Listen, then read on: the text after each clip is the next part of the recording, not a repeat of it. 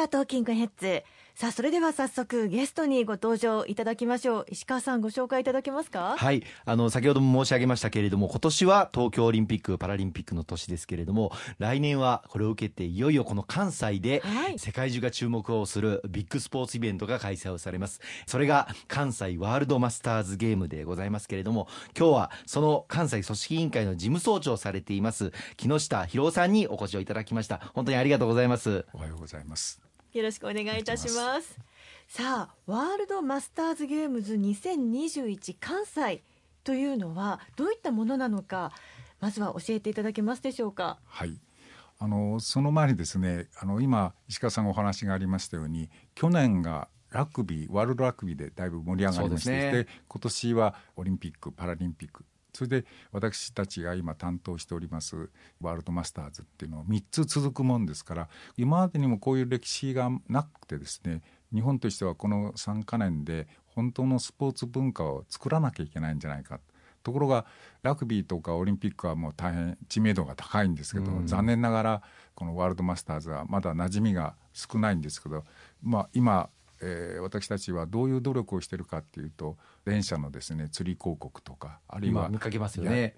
あのやっていただいておりまして、まあ、これからですねもう一挙にそのワールドマスターズの知名度を上げたいと思うんですけど、まあ、ご質問がありましたようにあの、えー、実はもともとはカナダの方の方が提唱なさって、はい、今までに9回開かれてる国際のスポーツ祭典でして。でとりわけ何が特色かっていうと今までの他の大会なんかでは大体こう我々は監修として見るスポーツだったんですオリンピックにしても、ね、まあ、ラグビーのワールドカップもそうですね、はい、それを今度は、まあ、いわばするスポーツに切り替えていこう。自らが、はい、はい、ということで、まあ、その点が一つの特色ではなかろうかと思います。で今までの9回がヨーロッパとかさらにはオセアニアそれから北米なんていうところですからアジア方面ではもう全くの経験のない取り組みをせざるを得ないんでありますが。第1回の大会が1985年先ほどおっしゃったカナダのトロントで開催されて、はい。はい、まあ、9回これまで一度もアジアで行われたことがない大会が今回来年初めてアジアでそして日本でそして関西で行われるということですよね。まあ、あの関西の方は意外とご自分のこの関西の持ってるスポーツ道場っていうのをご認識されているのが少ないんじゃないかとちょっと失礼な言い方ですけど。けど私が見るところですねその関西はまあ後からでもお話をしたいと思うんですけど大変いろいろこのスポーツの歴史なんかもありますので、はい、その辺をもう一回掘り起こしてっていうか認識し直して今回のマスターズにつなげていただければなと思っております。であの期日はですね来年の5月14日から5月30日までの17年間ありますがそれで開会式が京都で行われまして閉会式はこの大阪で大阪城ホールでやりますんでぜひ皆さんにももう少し詳しくいろいろお話しする中で興味をお持ちになったらぜひ大阪城ホールの閉会式なんかも覗いていただければいいなと思っておりますが、すね、はい。まあ、これまでの9回、まあ、5年に一度やったこともあれば4年に一度やったこともありますけれども、はい、ここ近年は大体4年に一度、はい、オリンピックの年の翌年に行われてきたという、まあ、経緯だと承知をしていますけれどもそのオリンピックが行われる国で同じ国でワールドマスターズが行われるというのも実は今回初めてだと聞きました。で、ねはい、でこれを、まあ、最初からそう目論んでいたわけではないんですけど私たちも評価していただくために IOC とマスターズの国際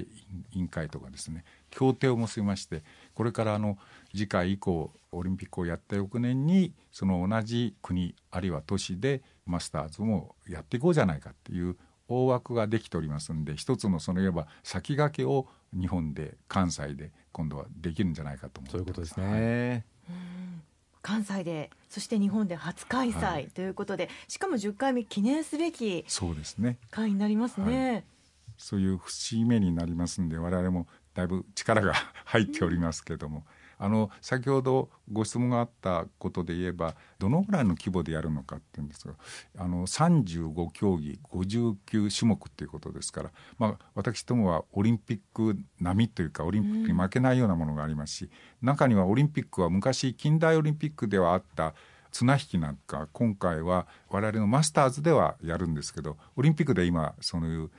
綱引きはありませんけどいろいろ30歳以上の方が出ていただくというようなことも含めてですね比較的障害スポーツに馴染むような競技も35競技の中には入れていきたいということで今準備をしておりますが。大体毎回あの2万人から2万人から3万人ぐらい、はい、あの参加人数があ世界中から駆けつけるというふうに伺ってますけれども、はい、今回来年もそれぐらいの希望あるいはそれ以上、はい、えー、見込んでらっしゃるんですよね。ちょっと欲張ってるかもしれませんけども今回の大会では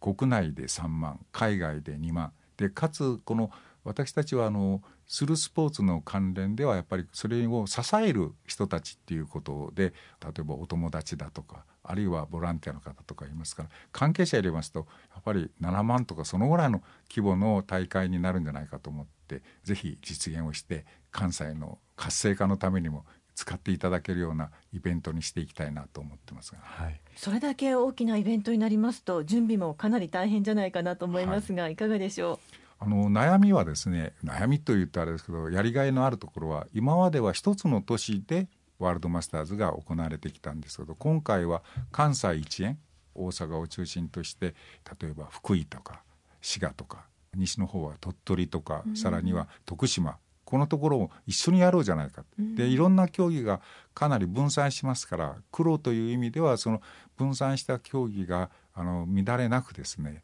17日間に開かれるっていうところが我々のこれからの取り組む中で一番重要なところだと思ってますが、はい、35競技59種目が関西各地の都市で展開される、まあ、大阪でいうと例えば東大阪の花園ラグビー場でラグビーが行われ堺の J グリーン堺でサッカーが行われで岸和田のサイクルピア岸和田 BMX コースでまさに BMX が行われ自転車ですね競技が行われ。で泉南の軽井サザンビーチで水泳オープンウォーターが行われるという、まあ、大阪だけでもこれだけの種目が行われるわけですが、まあ、まあ関西各地いろんな種目がそれぞれの地域特色を生かして開催されるんですよね。はい、そうですねしたがって私は、まあ、後ほどもそういうお話も少しさせていただこうかと思うんですけど各地のですね潜在的なものを掘り起こす中での知恵比べということで各開催市町が協力していただければおそらくですね私は全体的に関西そのものが盛り上がりますから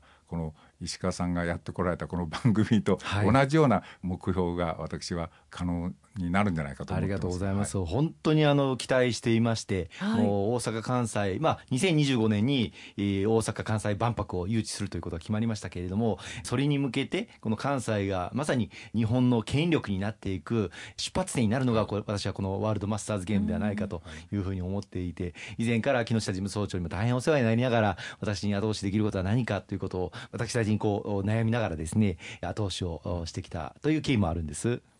開催される市町村の組長さんって我々呼んでるんですけどトップの方々なんかも非常にご熱心で、まあ、知事はもちろんですけど、はい、かなり山奥にあるって失礼ですけどそういうところの市なんかもですねおそらく今までこんな多くの海外の方をお招きすることは、まあ、もちろん観光とかそういうことでいらっしゃる方もいらあのあると思いますけどこのスポーツを通じた地域の活性化っていうのを大変期待しておられますんで私たちがその後押しをするとは大変誇りに思っておりますが、はい、